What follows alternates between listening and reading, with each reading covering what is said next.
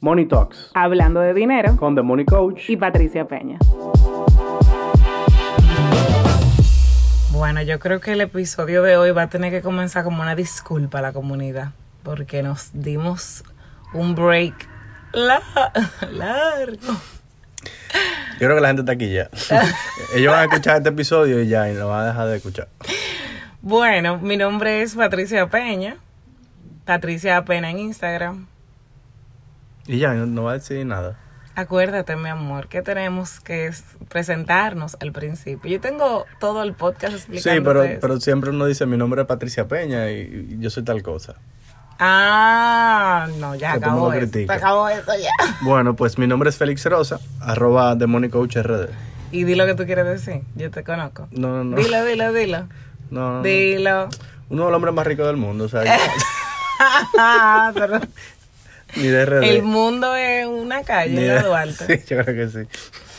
Bueno, comunidad querida, estu- nos hizo muy feliz realmente eh, que ustedes, muchos de ustedes nos estuvieron escribiendo. Este en un momento de, de blogger, de que, de que, de que, ay, gracias por preguntar, todos los que me han preguntado. no, es en serio. Muchos de ustedes nos estuvieron escribiendo de ya, el break ha sido de dos meses, ustedes dijeron que eran solamente dos o tres semanas, ¿dónde andan? Vuelvan. Eso nos hace muy feliz porque realmente, eh, pues quiere decir que hemos logrado la meta principal del podcast, que es construir una relación con ustedes y como, y como que tener el hábito de escucharnos semanalmente. Así que, bueno, le, ponemos, le vamos a poner un poquito el día, pero fue, fue intenso, hubo COVID en la casa eh, a inicio de año. Hubo COVID, me sané a tiempo, luego hubo viaje. Luego hubo viaje de Félix que se fue a esquiar. Ay, me parece que habló un chinchín de eso. Sí, podemos hablar de eso. Ok. Y pues luego todo con, con el tema de viaje y de COVID, pues ustedes pueden imaginarse que la cantidad de trabajo esperando por nosotros y la cantidad de dinero esperando a ser facturada, Y arrancó el año. uff, y no fue, no salió como lo calculamos, no salió como lo calculamos.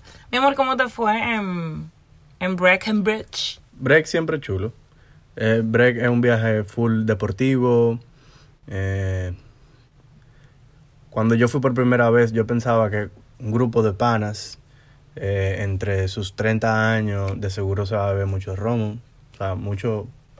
Para los eh, escuchas latinoamericanos eh, de habla hispana, mucho alcohol. Exacto.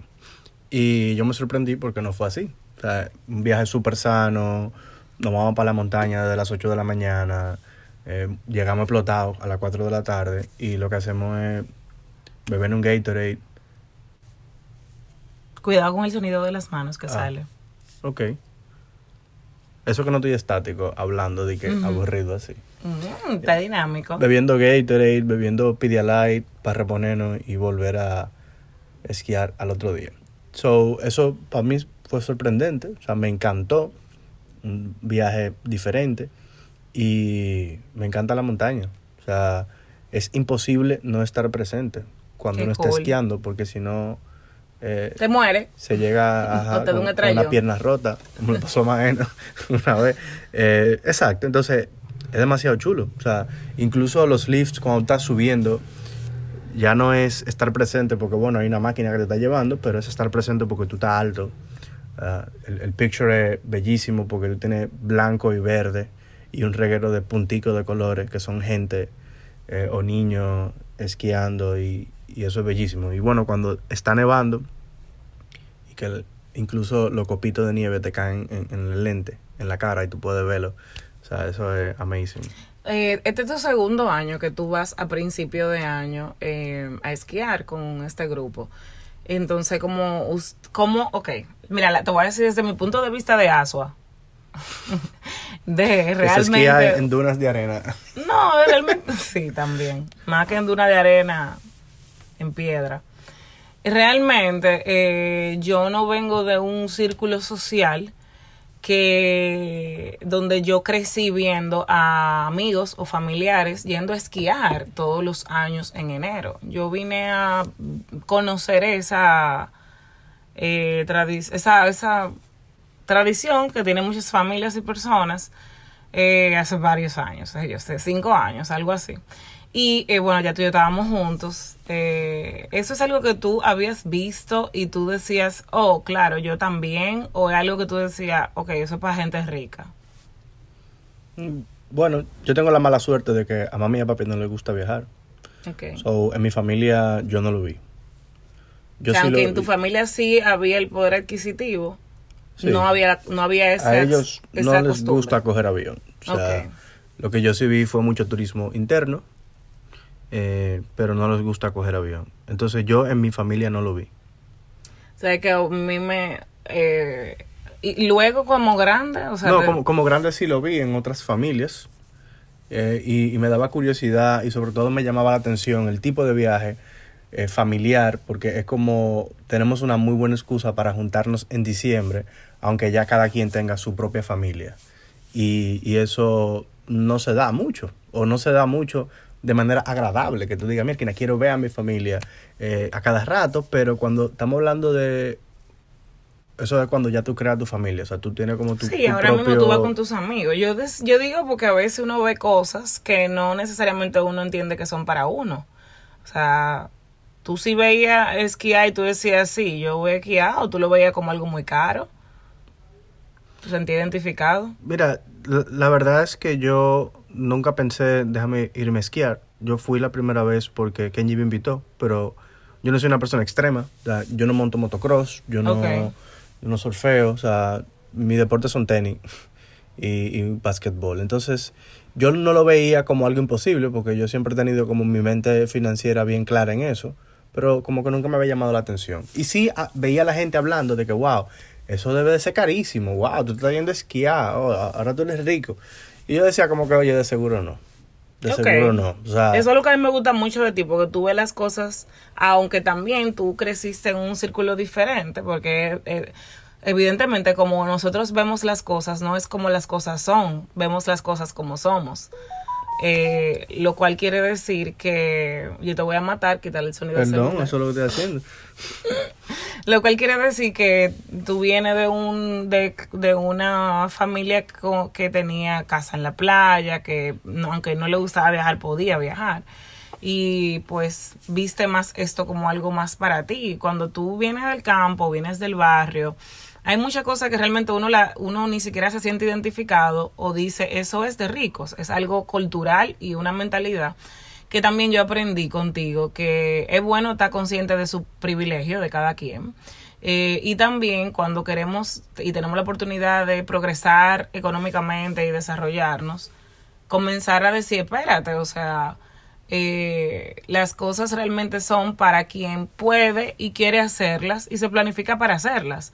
Eso me gusta de ti, que tú no ves las cosas con esa etiqueta, tú realmente te abres las posibilidades de hacer las cosas. E incluso tú duras un año y tus amigos y tú duran un año ahorrando para ese viaje. Sí, y, y más que todo ahorrando es pagando cosas, lo que hace el viaje todavía mucho más económico eh, o, o se siente mucho más económico porque tú no esperas que llegue el momento de viaje para hacer un gran desembolso.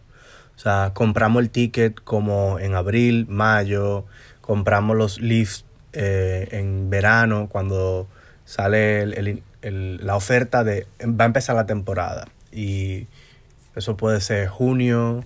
eh, hay veces que pagamos 50 dólares en junio y nos lo cobran realmente en septiembre. Pero cuando tú pagas los 50 dólares en verano, tú le aseguras al resort de esquiar que tú vas. Entonces eso también ayuda a dividir los pagos. Y cuando llegamos allá es muy poco lo que hay que pagar ya. Porque ya pagamos ticket, ya pagamos lift. El lift es el, el derecho a ir a esquiar la- temporada completa porque hay que tener acceso y hay que subirse eh, en los lifts que te llevan a la montaña. Y ya cuando llegamos es básicamente lo que tú vas a consumir en el día a día. Chuli, sabes que, eh, bueno, no vamos a entrar en tema de viaje. Yo también estoy grabando y justamente, Dios mediante, en dos días voy a Bogotá con una amiga. Entonces, nada, me voy con mi dinero en cash. La mitad del dinero que voy a gastar allá, lo- ya lo tengo producido. Ya tú pagaste Ya yo por pagué. adelantado la, la Ya yo tarjeta de pagué por adelantado la tarjeta y la otra mitad la tengo, la voy a pagar con algo que ya proyecté, un ingreso extra que ya estoy trabajando en él, o sea que ya estoy recibiendo. Eh, para pagarla cuando venga. A mí cuando yo viajo sola me gusta, me gusta irme con ya el dinero listo. Así Félix se queda tranquilo y yo también siento que no estoy afectando las finanzas de la casa o que voy a hacer un lío, pues yo no soy muy buena pagando deudas. Entonces voy a aprovechar y voy a decir dos cosas. No vamos a hablar de viaje ahora mismo, pero es un tema que tenemos pendiente porque gente de mi equipo de la comunidad me ha dicho, hay que hablar de viaje, hay que hablar de viaje, como ustedes hacen presupuesto, los fails y todo lo demás. Entonces eso va con V. Los feos. Los, hay los fails. Aquí no hay nadie feo en esta casa. Los fails, o sea, claro, vamos a hablar full de cómo prepararse y viajar sanamente, o sea, que espérenlo. Yo tengo un fail, ya. Pero sí, pero, anótalo. y también vamos a hablar, ahora que hablamos de que Patricia, qué sorpresa, que Patricia no es buena para que. Vamos a hablar de deuda también prontamente, o sea que viene mucho tema bueno. Eh, pero hoy decidimos, además de ponernos al día con la comunidad de escuchas, hablar sobre qué hace la familia Rosa Peña, que no es una doña Rosa Peña, es uno de nuestros apellidos, a final de año y qué cosas Félix eh, de Money Coach recomienda como tal vez buenos hábitos hacer cuando finaliza un año y luego que hablemos, porque no lo pudimos hablar en enero, luego que hablemos qué nosotros hacemos a inicio de año y qué sería, qué tú recomiendas que la gente haga a ¿Cómo inicio de año. se planifica el, el año financiero? Yeah. Entonces, para los que se quedaron esperando cuánto se gastó en, en break, en el viaje, eso se va a hablar en el episodio de viajes. Sí, vamos a hablar claramente de cuánto gastamos, por cuánto nos pasamos, o sea, todo. Yo tengo una aplicación que se llama Travel Spend y yo tengo récord de el 90% de los viajes que hemos Of hecho. course you have. Entonces, es fácil dar la data. Claro que sí. Entonces, claro que sí. Empecemos a final de año. Siempre hablamos de final de año porque es lo que te da la base para prepararte para el próximo año. Yo creo que una vez se habló por arribita, pero el hábito de nosotros es el 24. Eh, cuando yo trabajaba en el sector bancario, eh, se trabajaba hasta el mediodía y ahí entonces, eso fue como primer, segundo año de, de relación de nosotros. Eh, nos íbamos al Boga Boga a ver una cervecita bien fría un servicio de croqueta y a ver qué pasó en el año, tanto a nivel familiar como a nivel empresarial. Entonces veíamos tres números, veíamos la familia, veíamos la empresa de Patricia y veíamos mi empresa. Esos, Nuestras empresas, mi amor. nuestras empresas. Eh, Esas empresitas. y, y le llamamos así porque como que el, el CEO de, de Claro. qué empresa es cada quien. Cada quien atiende su cartón, el cartón que le toca. Entonces, eso es muy interesante porque a final de año lo ideal sería ver el estado financiero de cómo cerró el año. Yo no soy muy de hacer estados financieros mensuales. Yo creo que en finanzas lo que no puede ser constante no va a ser parte de tu vida financiera. Y aburre y cansa y a veces hasta harta. Entonces yo hago estados financieros una vez al año. Al menos que haya pasado algo como la boda o como compramos apartamento y necesite actualizarlo. Entonces ahí vemos cómo cerró el año y te da una buena imagen de que tú puedes querer perseguir el año que viene. A los que no saben qué es un estado financiero, es una lista de todo lo que tú tienes, que se llama activos, y todo lo que tú debes, que se llama pasivos. Cuando tú restas los activos de los pasivos, te queda tu patrimonio, ya sea el patrimonio familiar. O sea el que aunque tú creas que no tienes nada, tú sí tienes un patrimonio. Y por eso hay que este ejercicio muy interesante, porque digiriéndolo aún más, es chulo tú sentar, o sea, ¿qué tanto control tú tienes, no de tu finanza, porque tal vez tú no te identificas tanto con, ay, tener control de mi finanza, pero qué tanto control tú tienes de cuánto tú estás creciendo, en qué aspecto tú estás creciendo, en qué tú te estás enfocando y qué posibilidades tú tienes de hacer las cosas que tú siempre quieres hacer o que te gustan, como viajar o como eh, amueblar tu casa o comprar tu apartamento o cambiar tu vehículo o pagar el colegio de los niños, cualquiera que sean las cosas que ahora mismo a ti te motivan y son importantes para ti, evidentemente para todo eso se necesita dinero. Entonces, como que si a final de año yo me siento y le tiro un- y, y como que veo las fotos de, de que realmente si yo me endeudé más, si yo inclusive saldé o salí de una deuda ese año, si yo em, ahorré y por ende ahora tengo más activos, como dice Félix, si yo hice una compra y tengo más activos, em, si cambié el vehículo. O sea, como que realmente tú decís cómo está el, mi patrimonio familiar del cual dependen mis planes o la seguridad de mi familia. Y no dejárselo a la mente, porque es que la mente engaña. O sea, a veces uno cree que tiene más de lo que tiene.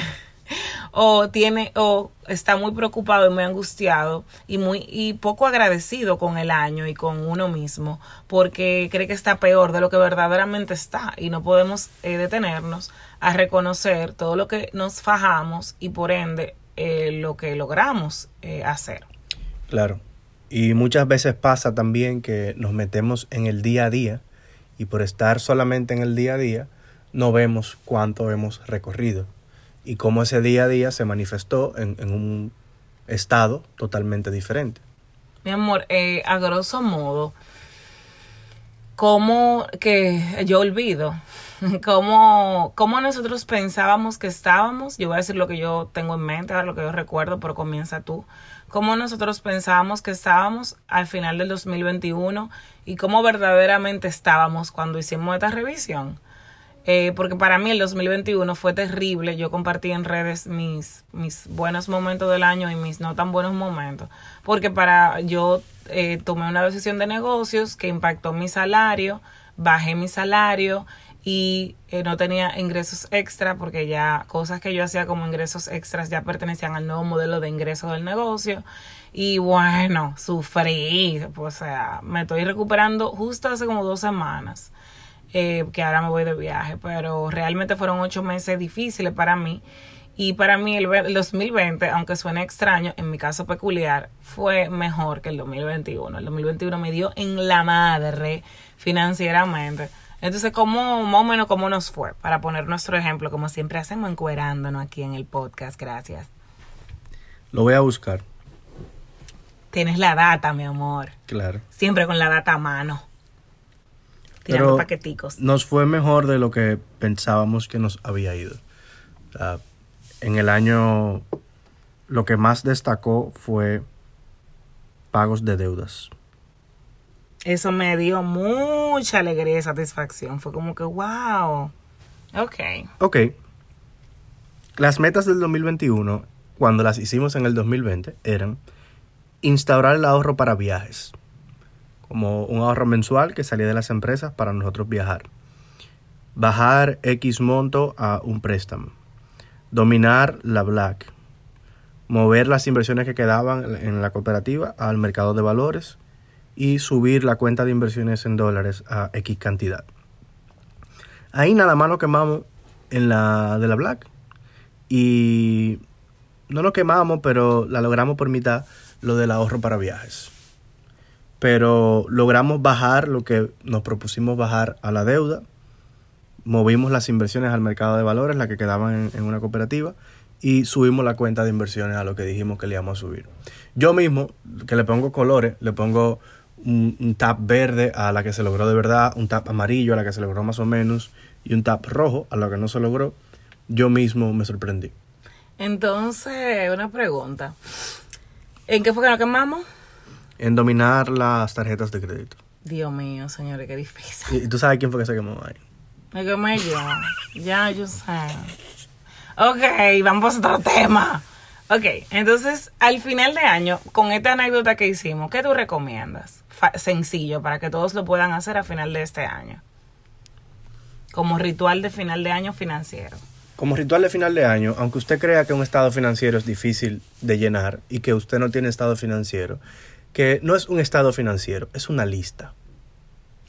Y que usted haga la lista de las cosas que tiene. Tengo una casa, tengo un carro, tengo una segunda casa, tengo ahorros. Y que usted haga un chivo. ¿Cómo es el chivo? Usted entra a su internet banking y ve a ver cuánto tenía al 31 de diciembre del año pasado y lo anota. Y si tiene inversiones, cuánto estaban sus inversiones. Eso es un estado financiero. Luego de ahí, haga otro chivo. Usted puede tirarse un buro de crédito, un historial crediticio en los buros del país. Eh, son gratis. Y ahí usted va a ver todas las deudas. Si hay una deuda fuera del sector bancario, no le va a aparecer. entonces ponga la manual. Con eso ya tú puedes saber, ok, así está. Y si es la primera vez que lo haces, no tienes con qué comparar. Pero guárdalo, mándatelo al correo y así cuando tú lo vayas a hacer de nuevo, ahora en el 2022, ya vas a tener con qué comparar. O sea que si no lo hiciste, puedes hacerlo desde que escuches este episodio. Y así terminas. La otra cosa es ir pensando en qué tipo de año va a ser este próximo año y quitarle el shaming. Yo hablaba esta misma O sea, semana. quitarle el tengo vergüenza. La vergüenza o, o la culpa. Yo hablaba este fin de semana. ya esto es- terminó el año. Yay. Ah, bueno. Sí, u- te- de- terminó y empezó. Porque estamos hablando de. de ahora que- vamos que empezó, right? Ajá, ajá. Antes de entrar al empezó el año. Entonces, reconózcase. Celebre, base una cervecita, base un vino, que vivimos en automático, lo que falta, lo que falta, lo que falta, lo que está mal, lo que está mal, lo que está mal, siempre hay lo que falta, siempre hay lo que está mal. Claro que sí. Pero reconózcase, reconozca a su pareja y vea lo que faltó y en lo que se quemaron, no a pelear o a reclamar o a decepcionarse, sino como la nueva oportunidad de mejora al pasito que siempre va a haber. En un año pasan demasiadas cosas, a veces, y sobre todo estos últimos dos años de pandemia, con sobrevivir ya lo logramos. Con sobrevivir ya logramos tremenda meta. Entonces, como que ser bueno con usted, con su pareja, para que haya estímulo de seguir mejorando. Yo le agradezco mucho a Félix, que bueno, pues como sabrán, con todas mis oportunidades de mejora y de crecimiento, él no me hace sentir como que, mira, por ti, porque tú sabes, porque eso pasó porque tú te pasaste con tal cosa, o sea, jamás me ha reclamado quien solita dice, ay, mi amor, conchale, por ejemplo, con el uso de la tarjeta, eh, me puse a regalar mucho cada vez que alguien cumplía años o a, o a no tener un presupuesto eh, como fijo para regalo o algo y como que eso no afectó en el mes por mes. No él decírmelo a mí. Yo sé que todo el mundo tiene una personalidad diferente, Félix es más paciente, eh, pero nada, por si acaso les funciona, quería mencionar Y, eso. y- y miren cómo hasta nos reímos. Sí, claro, porque ajá, ¿qué vamos a hacer? Sobrevivimos al, al COVID. Claro, o sea que puede ser así. Entonces inició el año. Inició el año y lo de quitarle la vergüenza y la culpa es porque hablaba con una pareja, amiga, en estos días, bueno, con Catherine y Omar. Y yo les decía como que no se caigan a palo porque ustedes tuvieron un año de boda y de luna de miel y también se mudaron y se mudaron de oficina. Entonces el estado financiero no va creciendo de manera lineal y absoluta todos los años. Y aquí es que empieza cómo planificar el nuevo año. Ustedes pueden ir pensando en qué tipo de año va a ser este para mí o qué tipo de año va a ser este para mi familia. Y yo le decía a Catherine y Omar, señores, su patrimonio de seguro bajó el año pasado y se supone que bajara.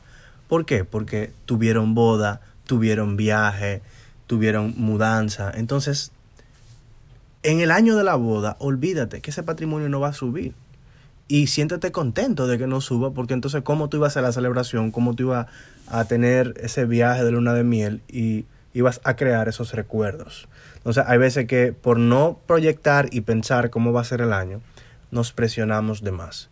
Y miren que yo soy financiero y yo les estoy diciendo que no se supone que siempre suba. También cuando hay una compra grande, aunque el activo sube, eh, es bien probable que ese año el pasivo suba también, porque esa compra grande, por ejemplo una casa, tú la haces con un préstamo hipotecario la mayoría del tiempo. Entonces es probable que tú digas, wow, debo dos millones, y cuando tú compraste casa, tú dices, mierda, debo ocho. O sea, me volví loco el año pasado. No, era que era un año de compra. Entonces con eso yo quiero que, que tú digas cómo, cómo tú defines en la dinámica de la casa, como de qué se va a tratar este año, o cuál va a ser la palabra del año, o qué vamos a buscar o perseguir. Sí, como que algo que nosotros naturalmente hacemos es, eh, ok, mira, nos dimos cuenta cuando hicimos, revisamos todo el tema del Estado y cómo estamos y lo que nos afectó mucho el año pasado, lo que nos estresó, eh, de que es como que qué vamos a hacer el año que viene para mejorar la situación o para hacer cosas que nos dimos cuenta que no queremos o que queremos. Y una cosa que nos dimos cuenta que eh, crecieron las deudas en el lado del negocio por- porque, hello pandemia, ¿cómo se sienten? ¿Cómo están? Y dijimos, bueno, vamos a enfocarnos eh, porque al bajar un poco el sueldo de tu parte y demás, estamos más apretados. Vamos a enfocarnos en saldar deudas.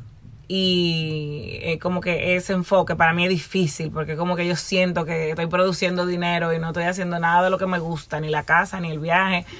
Eh, entonces Fel, yo le dije a Felipe, como que ayúdame a ver el progreso a la hora de pagar una deuda, no la pague y ya, sino que págale, dime, mi amor, debemos menos, mi amor, dianche, ya en un año vamos a tener 20 mil pesos más de de salario en la casa, o sea, de, de, de, dinero que podemos usar. Porque nos quitamos una deuda de arriba y ya la cuota se elimina.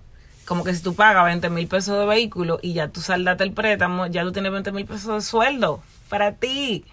Entonces, ¿qué es lo que pasa cuando digo esto? Que el saldo de deudas, y lo he aprendido evidentemente con Félix, el saldo, el saldo de deuda no te da eh, gratificación instantánea. Entonces, eh, tú compras algo para la casa y gratificación instantánea. Tú sales a comer, gratificación instantánea. Tú cambias el teléfono, tú eh, haces una compra. Lo digo yo ahora, gratificación instantánea. Pero el, el, eh, tú comienzas a tener gratificación en eh, cuando pagas deuda un año, dos años después, o sea, cuando tú logras ya saldar. realmente nunca. Porque te, voy a explicar por qué. te voy a explicar por qué. Porque el alivio se da monetariamente y tú lo sientes, pero tú nunca vinculas esos 20 mil pesos extra a algo que vino por, mm.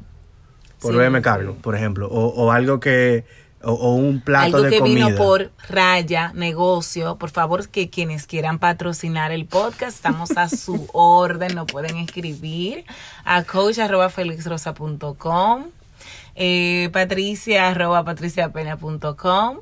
Yo tengo pendiente mandarle un correo a Visa y a Mastercard. si nos están escuchando cualquier gerente, si usted conoce a alguien que trabaja allá, díganle, wow, miren este podcast que me ha ayudado tanto en mis finanzas. y bueno, ahí está.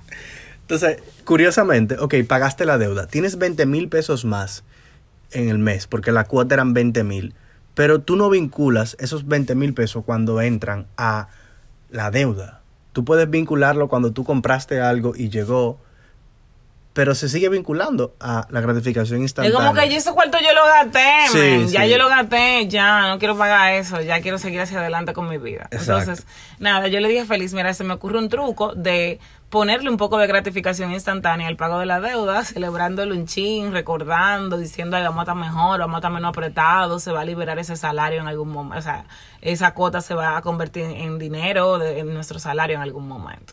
Y, y, de hecho, cuando tú me lo dijiste, yo modifiqué nuestra hoja de flujo de caja quincenal, que es otra práctica. Yo no creo en usted anotar cada peso que usted gasta cada momento, porque lo va a hacer por dos meses y se va a hartar. Entonces yo tengo una rutina de 15 minutos cada vez que cobramos. Y como Patricia me decía, es que yo no estoy viendo estas metas.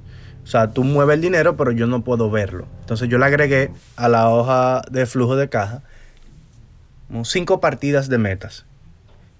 Y evidentemente al lado le puse cada mes. Y ahí anotamos cuánto le aportamos a esa meta. Para darles un ejemplo, las partidas pueden ser inversiones, compras para la casa, viajes, pago de deudas, inversiones en dólares. Entonces, y pueden cambiar, ustedes pueden hacer las cinco que a ustedes les gusten o lo que estén persiguiendo. Eh, quizá para usted puede ser inicial casa o puede ser ahorro para la boda, pero sé que sean las cinco que usted entiende que van a perseguir. Entonces, así cuando se le abonó 500 mil pesos a la deuda, se pone ahí arriba. Y cada vez que estamos haciendo lo del flujo de caja, lo podemos ver. Seguro van a decir, Félix, mándanos la plantilla de flujo de caja o cómo es eso. Hagan una lista, Entonces, señores, no, no, no, no, no, mejor. Que vayan al taller, que tenemos Finanza 101 ah, el, el 26 de marzo. Mira, no, pero tú, lo, tú tiraste eso ahí.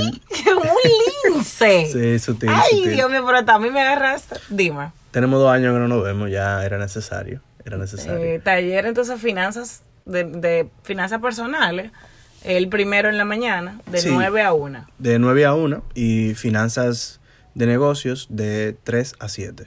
Ok, eso O sea que si se quieren pasar un day pass financiero conmigo, están invitados. Hotel Intercontinental. El sábado 26 de marzo. sábado 26. Ya se están vendiendo. Sí. Sé que lo lanzaste hace 24 horas Sí, y ya van como 10 taquillas, son solamente 50, ¿cierto? sí.